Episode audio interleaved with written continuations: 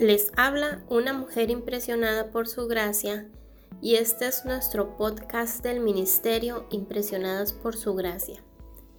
Estás escuchando Mujeres de la Biblia, un estudio devocional sobre las mujeres en las Escrituras.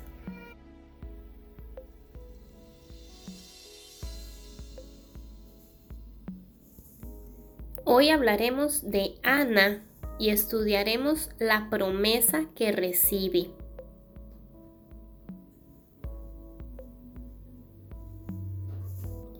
Cuando Dios se encontró con Ana en el templo de Silo, no solo respondió su oración en la que pedía un hijo, sino que contestó su pedido de ser reconfortada en su aflicción. Le brindó consuelo en medio del desaliento y fortaleza para enfrentar su situación.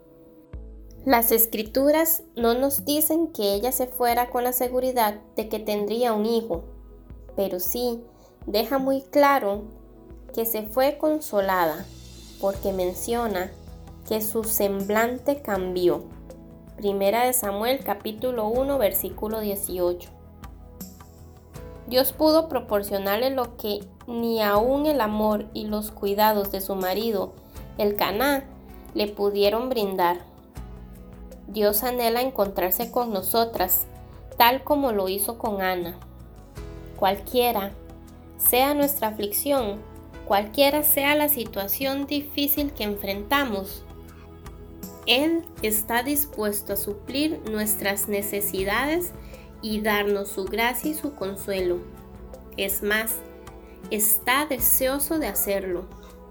Ninguna otra persona, ni nuestro marido, ni nuestros amigos más cercanos, ni nuestros padres, ni nuestros hijos pueden brindarnos el alivio, apoyo y aliento que nuestro Dios pone a nuestra disposición.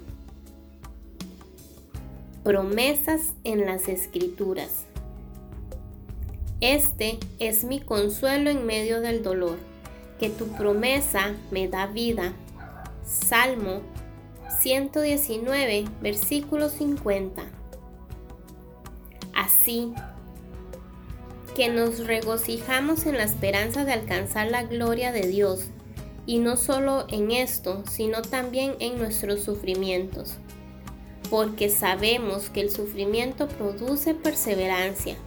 La perseverancia entereza el carácter, la entereza de carácter esperanza y esta esperanza no nos defrauda, porque Dios ha derramado su amor en nuestro corazón por el Espíritu Santo que nos ha dado.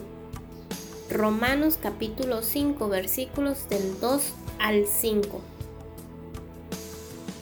Ahora bien, sabemos que Dios dispone todas las cosas para el bien de quienes lo aman, los que han sido llamados de acuerdo con su propósito. Romanos capítulo 8 versículo 28.